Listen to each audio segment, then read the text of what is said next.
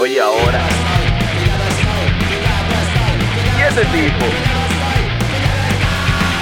Esto es Desafinando con Iván Rodríguez y Jorge Berigüete. Y nada, señores, tenemos aquí otra entrega más de nuestro podcast Desafinando. ¿Y qué es lo que, Iván? Iván tiene algo ahí de que oculto para mí, una prueba. Sí, este es nuestro primer episodio. Sorpresa, porque yo no sé de qué vamos a hablar, pero él me dijo que somos yo y él y nada, y que él tiene algo para mí. Yo, vamos a ver qué pasa. Y algo raro que no tenemos invitado.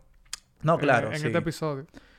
Nada, cuéntame, ¿qué tenemos? Hoy, el tema que yo quiero, tengo muchas ganas de hablar contigo es del cine dominicano.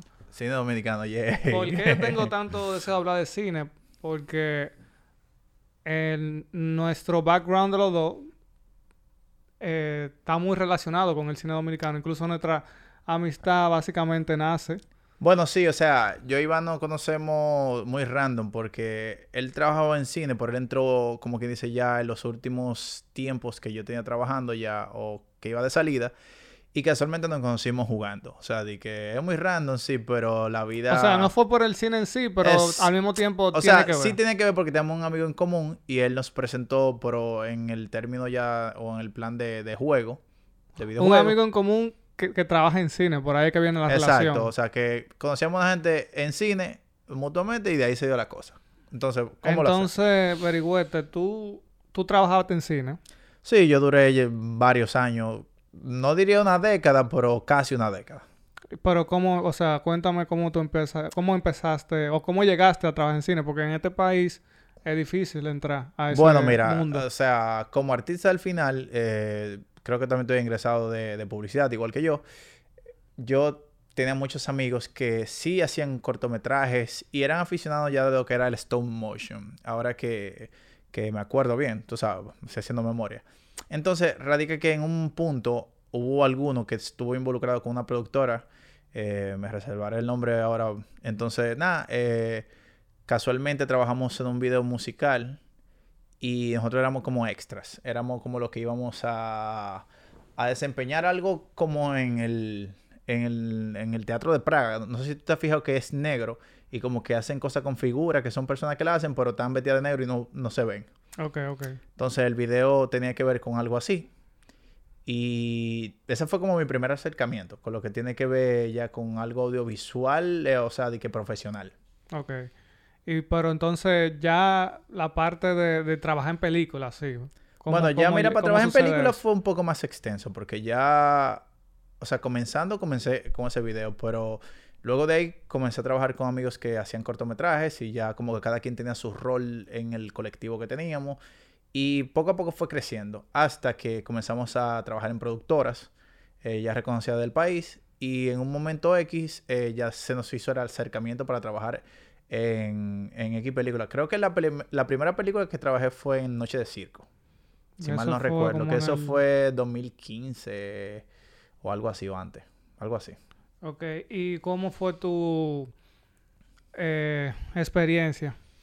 Bueno, ¿Fue buena? ¿Fue...? ¿qué te digo? Eh, es como cualquier otro trabajo, o sea, independientemente de que te guste mucho, va, a, va como que a afectar muchos factores, o sea, como que la persona que te rodean, qué tanto trabajo tú hagas, cómo la paga, muchísima vaina. Pero yo entiendo que la ilusión que tú tienes como creativo al fin, de que te gusta algo y quieres como que irte en ese norte, yo entiendo que a mí me tripeaba muchísimo porque era algo que yo no dependía de un horario, eh, tenía mucha flexibilidad en, en cuanto a lo que era el trabajo, o sea, porque estaba aprendiendo quizá más algo de lo que, de lo que no, o sea, que tenía que aprender para poder seguir el próximo paso. Porque un ejemplo en mi caso era más eh, ser director de fotografía, eso era como que más me apasionaba o me apasiona, y yo terminé trabajando en el departamento técnico ya en cine, que es más lo que se encargan de iluminar y eso, que lo dirige más el director de fotografía. Entonces, como que eso era un paso que tú tenías que dar antes de ser director de fotografía, porque es como que el, el primer peldaño. O sea, que tú estabas trabajando básicamente en, en un área que tú querías trabajar. Sí, cine. o sea, sí, pero no, porque eh, antes de eso andé en muchísimas otras áreas. O sea, yo como que tuve la dicha de poder probar como es que cada departamento, creo, menos maquillaje. Pero sí, como que andé mucho. ¿Qué te hace no continuar en, en esa industria tan... Eh, que va en viento en popa ahora mismo en, la República Dominicana? Bueno, yo creo que es lo mismo que me, me desencanta tanto de quizá el trabajo que tengo actual y de otros trabajos que he desempeñado ya en, en lo largo de, de, lo que tengo trabajando, o sea, laboralmente en, en varias áreas. Eh, como que, no sé, al final como que me desencanta como, cómo se maneja la gente y cómo no se enfocan en lo que sí deberían hacer y como que sí están como pendientes como más jodete la vida tú sabes. Entonces, como que llega un punto que tú te saturas mucho de, de qué sé yo, del, del pana que te está jodiendo y tú estás haciendo tu trabajo, de que están abusando de quizás de los horarios que tú tienes que cumplir y cierto tipo de cosas que realmente ni el caso bien. Claro, ¿tú crees que eso es como por, o sea, ¿qué, qué hace que el entorno en cine aquí sea tan, digamos, informal entonces? La Esa sería la palabra informal. Lo que pasa es que muchos de los profesionales que, que quizá están actual y quizá entraron, no tuvieron una formación ni siquiera académica. O sea, y quizá yo no te voy a decir que tú tienes que ser necesariamente académico o que lo hayas tenido que estudiar para poder desempeñar un rol en cine. Pero sí entiendo que la educación ya en lo que tiene que ver con conceptos básicos y el manejo de personas eh, entre personas eh, tiene mucho que decir porque al final de la jornada mucha de esa gente no se comportan como deberían comportarse. Entonces como que tú dices, mira, yo me pasé mi vida estudiando y vaina y quizá tenga eh, más conocimiento que esta gente, quizá no lo diga porque realmente no, no, tiene sentido, pero como que, coño, ellos lo aprendieron por mecánica, pero aún así como que no tienen el tacto para bregar como con gente. O sea, yo soy, es como el dicho, yo soy yo y ya, y como que, jódete. Ok un poco radical, pero también estoy de acuerdo casi en todo lo que tú dijiste. Eh, entonces, como consumidor de, cine, ¿cambió tu, tu, forma de ver cine ya cuando ya tú trabajaste? O sea, como antes uno era, o sea, uno era, bueno, así mismo, uno consumía el cine, uno era la audiencia, pero ahora tú trabajas en cine. ¿Cómo cambió eso, tu forma de ver el cine una vez ya tú también sabías cómo se hace literalmente una película? Bueno, mira, el... ¿Tú lo valoras más ahora? O sea, no es que antes no lo valorara, pero ah, ya cuando tú adquieres ciertos conocimientos más en el campo, tú entiendes por qué un guion tiene que ir de una forma, por qué un guion es una basura, eh, por qué esas tomas no, no, cuadran, a ver que la edición no, no te dice nada. Eh, son muchos factores que al, final de la jornada son como para formar un, sola, un algo unificado que te va a decir, mira, esto es azul. Pero si tú tienes 550 mil colores y al final no te van a decir el color que tú quieras, cuando estés mezclado no tiene sentido, porque es una mezcla de, de tanto de audio, video, eh, historia, eh, hasta el vestuario. O sea, son muchas ramas que van como unificándose para formar un producto que al final te va a decir algo. Entonces, si no te dice algo, quizá eh, todo el mundo tiene una percepción diferente de cada cosa, pero como que, bueno, yo creo que si a la más simple no le llega el mensaje, a una persona que sí esté más capacitada, como que se le va a hacer más difícil, no, o sea, no llegarle a como que, mierda, esto no está heavy. O sea, como eso. Una cosa que yo me he dado cuenta del cine que dominicano es que yo considero que está bien técnicamente hablando, o sea, los técnicos saben realizar su, su trabajo y los actores también son buenos, pero yo siento que a nivel de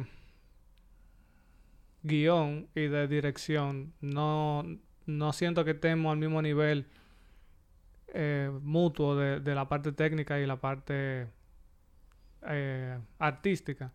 ¿Qué tú crees? Esa es mi opinión. ¿Qué tú crees que le falta al cine dominicano? Bueno, mira, lo primero que yo veo es que hay mucha gente que nunca hicieron un curso de actuación, ni estudiaron actuación, ni nada. Entonces, aquí todo el mundo se cree artista. O sea, yo creo que necesariamente tú no tienes que estudiar para ser artista, pero sí entiendo que hay ciertas ramas que tú tienes que formarte porque, mm, o sea, la mitad de gente que yo conozco aquí que son actores eh, o comenzaron haciendo comedia o terminan de una forma random como cualquier otra gente en un trabajo. Y como que al final dicen que esa es su profesión y que lo están haciendo bien, pero yo pienso que por eso que el cine como que aquí se ha, se ha estancado más, porque las personas como que no tienen ese ese ojo de aprender como, como el oficio per se. O sea, necesariamente no yendo quizá a la mejor escuela del mundo de actuación, pero sí por lo menos eh, coger curso técnico, la práctica en, en teatro y muchas cosas así. Igual conozco personas que también se han formado en teatro después de haber probado en cine y creo que actualmente, o sea, conozco dos otras personas que sí están viviendo, o sea, plenamente de eso y que sí le apasiona eso de la actuación y creo que han, han girado un poco diferente. Por aquí actualmente yo, yo digo que la gente está muy loca con ese sentido de, de, de no querer aprender eso de que ya formalmente, porque es más como tú haces lo informal. Y una pregunta, si cuando yo empecé a trabajar en cine, o sea, yo digamos que fue por suerte que yo pude trabajar en una película. Una persona que quiera trabajar en cine, ¿tú crees que es posible en este país que quiera hacerlo de que por... ¿Qué, qué, tú- qué consejo tú le dieras a una persona que quiera- quisiera trabajar en la industria de cine dominicana? Bueno, que se ponga una cruz atrás y que, y comience a rezar para que le vaya bien. Pero no, ya en serio, yo creo que, que es muy. O sea, quizás sea complicado entrar, o en un caso de muchas personas sea fácil, porque quizás puedan que tengan una relación con alguien X y esa persona le dé una oportunidad para probar X como asistente de producción, que es lo que más fácil tú puedes lograr conseguir. Y ya de ahí tú vas viendo que te va gustando y, y puedes ir escalando dependiendo, claro, como tú, haya sido tu labor en, en el trabajo, porque independientemente es un, es un sistema flexible, yo diría así, porque eh, no te puedo decir que no se da la oportunidad, porque a diferencia de muchos otros tipos de trabajo, este sí da la oportunidad a mucha gente nueva que entre y quizás no te van a pagar dinero, quizás te van a pagar X cantidad que no es relevante, pero sí como que está ese factor de la oportunidad que Sí. creo que no existe en quizá todos los trabajos, ya sea independientes o formales de acá del país. Sí, sí, porque también, o sea, al final del día estamos hablando de cine, o sea, no, o sea, es difícil tú poder trabajar. Imagínate tú en Hollywood, en Estados Unidos tú trabajas de que en Hollywood, eso es casi imposible. No, es, Aquí- es- es imposible porque hay sindicatos. O sea, aquí actualmente Bueno, quizá pero yo puede que haya un sindicato, pero en no probabilidades, en probabilidades de, de- Um, de- bueno, de una persona, digamos, que quiera trabajar en cine porque es su pasión, es más difícil no, en un país tan competitivo como está, como el Hollywood, eh, como la industria de Hollywood, que, o sea, que yo, mi punto con eso es que en este país es difícil entrar al, al cine dominicano, pero es más, tú, tú tienes más, más, más oportunidad de, realizar ese sueño que en un país como Estados Unidos. Lo que pasa es que hay más gente, eso es lo primero, o sea, hay demasiada gente y créeme, hay muchas personas que están en esa vertiente. Entonces al haber sindicatos se regulariza demasiado la entrada y la salida como de- del personal, o sea, hay como un control eh, como si fuera algo demasiado formal. O sea, es algo muy formal porque esa, esa industria la lleva 1100 años quizá la de Latinoamérica, que es la que estamos hablando actualmente, o sea. ¿Y que tú volverías a trabajar en cine? Yo entiendo que sí, o sea, si se dan las condiciones y los y ciertos factores, eh, yo sí volvería y también volvería si soy yo que tengo mis equipos y mi cosa y como que a mi modo, tú sabes, porque también es como una, una visión de algo, o sea, yo viví esa parte y entiendo que si entraría de nuevo sería con ciertas condiciones o si soy yo que tengo mis equipos y soy yo que dirijo mi cosa. O sea, tú no entrarías como un técnico, digamos. Eh, no realmente, esa gente que se cuida, barato, yo entraría haciendo otra cosa. Y tú tienes como un...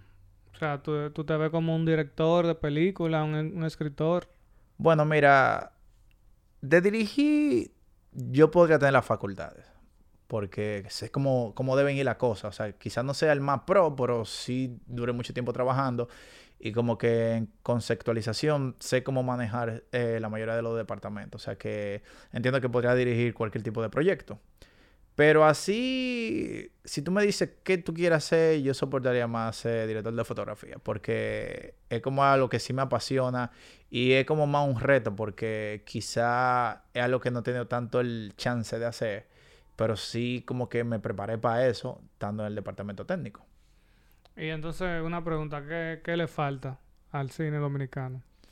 Bueno, yo creo que es más organización, porque todo el mundo, ah, o sea, se, se vive mucho del yoísmo, de yo soy, de yo soy, de yo soy, pero tú eres tú, entonces si tú eres tú solo, tú no vas a ayudar a que la cosa crezca, o sea, tiene que haber una unión y ya una organización que haga que las cosas estén más formales, que los pagos eh, sean más equitativos para todo el mundo, que nada más no sea fulanito que gane más y como que dependiendo del área y del estatus que tú tengas, si vaya ganando. Pues aquí, porque tú eres fulano de tal, tú vas a ganar más que todo el mundo. Entonces se da lo mismo que los trabajos formales. O sea, al final de Sí, la eso es que- algo que sucede. que necesariamente no es ni, ni siquiera por conocimiento ni por desempeño. Al final de la jornada es más porque tú creas tu nombre y ya, y whatever. Ok. Entonces. Ah, ok. Un, un- una opinión muy común es que el cine dominicano es como un monopolio. Porque se ven los mismos directores, se ven los mismos actores, se ven los mismos productores. ¿Qué tú opinas de eso? Bueno, yo digo que es más de tu aventurarte y hacer algo. O sea, hacer cambio. Porque un ejemplo, están estos panas que son panitas míos, lo mente frita. Y ellos hicieron su película. Independientemente de que sea una película de bajo presupuesto, lo que sea, pero hicieron una película. Y la proyectaron en cine. O sea, o sea que sí se puede hacer. O sea, si tú eres un don nadie o eres una persona X, tú lo puedes hacer. Porque ellos tienen tiempo trabajando en el mercado del cine y quizás del audiovisual en general. Y ellos lo lograron, loco. Ellos hicieron su película y te puedo decir que quizás no vaya a ser la mejor película o la que tenga más presupuesto, pero tienen una película, ya tienen un feedback de cosas y tienen son panas bien talentosos porque yo incluso llegué a trabajar con algunos Sí, de yo, ellos en, traba- yo trabajé con algunos de ellos también. en algún proyecto y creo que te puedo dejar dicho que son unos muy buenos profesionales y son jóvenes igual que uno, o sea que al final cita como que el cambio. Ya en general, en, en lo que es el mercado de todo lo que hay aquí, sí entiendo que es monótono todo lo que se está haciendo, porque como que hay 1100 vainas que hacer. Es lo mismo que en Hollywood. Te están haciendo de que remake y, y que sí, ok, que sí. Cuántas cosas que ya están hechas o secuelas que de películas que ni el caso. O sea, cuando hay personas que tienen guiones durísimos y se puede crear lo que sea, pero tú te estás enf- enfocando en hacer un remake de algo o en hacer una secuela de algo que ya se hicieron tres secuelas. Y entonces ahora va a ser otra también. O sea, como que, shit, vamos a seguir lo mismo. Sí, yo creo también que al, a la industria del cine dominicano no se le está dando tanta relevancia a nivel de mediática. Por ejemplo, tú no ves como esa publicidad de los de la película del momento en los principales medios o tú no ves alguna promoción en redes sociales, o sea, como que yo siento que la industria del cine le está bien, le está yendo bien comercialmente, pero a nivel de influencia no, no siento que, que esté influyendo en nada en, en, en el país. Y eso, eso ah, para mí, mi opinión es que eso no hace que, que suba a otro nivel esa plataforma. Bueno, mira, es que cuando tú tienes un Robertico que le dan un presupuesto a la DG Cine de qué sé yo cuánto y hace cinco películas malas o diez películas malas, que es lo mismo todo el tiempo, al final de la jornada, el que está haciendo buen cine o que trata de hacer un buen cine, eh, queda obsoleto porque todo el mundo piensa que van a ver la misma mierda. Por ejemplo, yo quizá con las películas que he, que he querido acercarme a ver, eh, son propuestas que tú la ves muy linda y muy bacana y vale, vas un, pero al final terminan siendo más de lo mismo. O sea, de las pocas películas que yo te puedo decir que, que yo entiendo que han rompido el molde en su momento son las de Ángel Muñiz. Que creo que la mayoría que ha trabajado, desde Perico Ripiao y incluso antes de eso, que era un pasaje de ida, eran películas que tenían algo como que contar y que eran algo que quizás se veía de bajo presupuesto en, en el caso de- del viaje de ida, pero era algo que tenía un significado y que para ese momento no se estaba haciendo nada. Entonces, por eso son películas que yo entiendo que son geniales en, en- en contenido. Ya actualmente, aquí hay todo el equipo que están en Hollywood, pero aquí no se está haciendo un producto que la gente diga, mierda, eso se parece allá. Un ejemplo, lo más cercano que se está trabajando actualmente creo que la película de Jan Guerra, que es A Tiro Limpio. Y algo que entiendo que si él la hace como yo entiendo que la está haciendo, o sea, va a romper. Pero si es algo como que más de complementar y como hacer lo mismo, al final no va a escalar y vamos a seguir en el mismo círculo. Eh, ¿Cuál fue la última película dominicana que tuviste? Diablo, ahí, ahí me la pusiste. Yo no me acuerdo tampoco, por Bueno, eso mira. saber. No sé si, o sea, sí es dominicana, o sea, que esta Hotel Copelia de, de Nancy Labogar. Que- Ok. Sí, eso, así de que de full, esa fue la última que vi. ¿Pero la viste en el cine o la viste Qué en- maldito cine, mi hermano, que fui para el cine, ¿sabes? Eh, bueno, en HBO creo que... está. Exacto, ellos tienen... eh, la estaban subiendo, Que- están pasando en HBO. Yo creo que eso es ahora mismo, porque es, imposi- es imposible de tú competir a nivel, o sea, eh, ahora mismo, por ejemplo, mira la Casa de Papel. La Casa de Papel es una, serie de, le- de televisión española que se hizo mundialmente famosa gracias a, a A Netflix. Antes de eso allá que- no, no había pegado.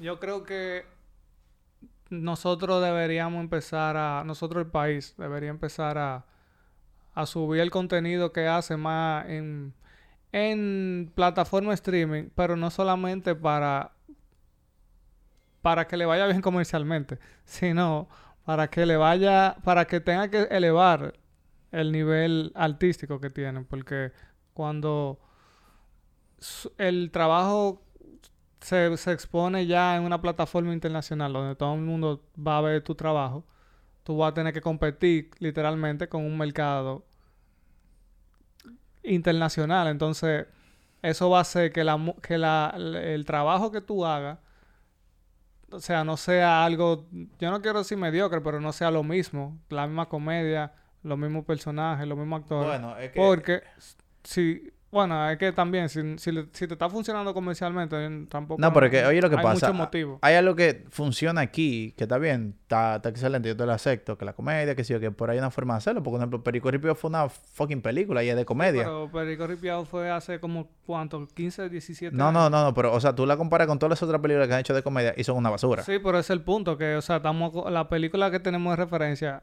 ese es mi punto.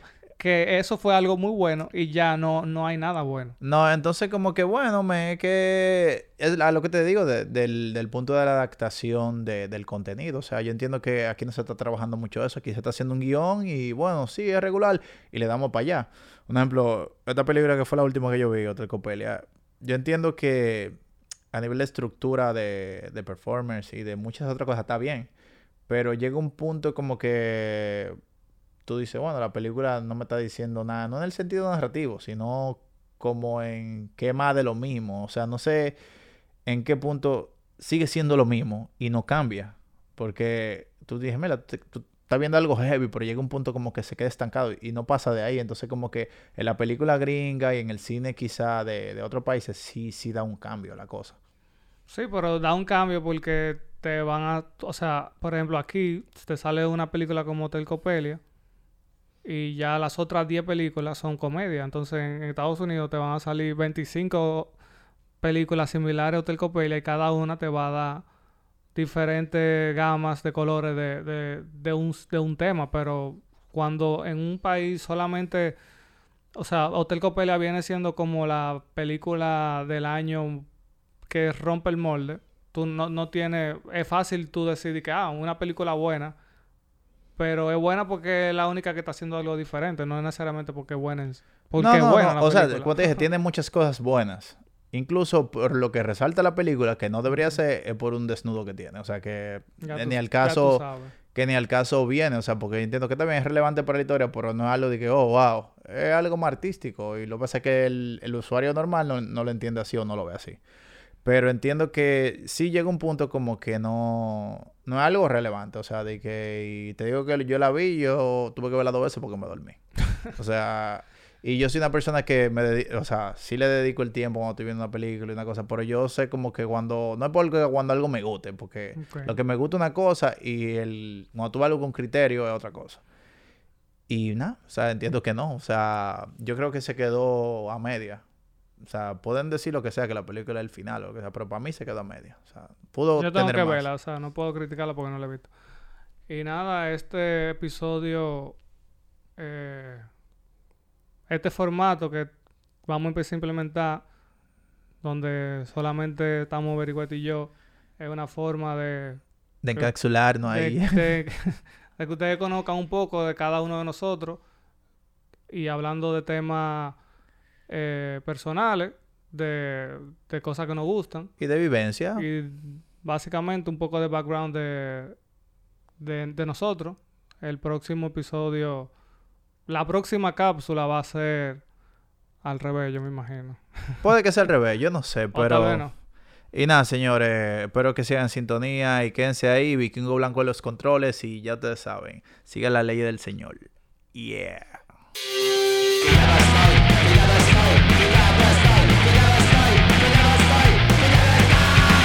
Sigue la onda, sigue desafinando.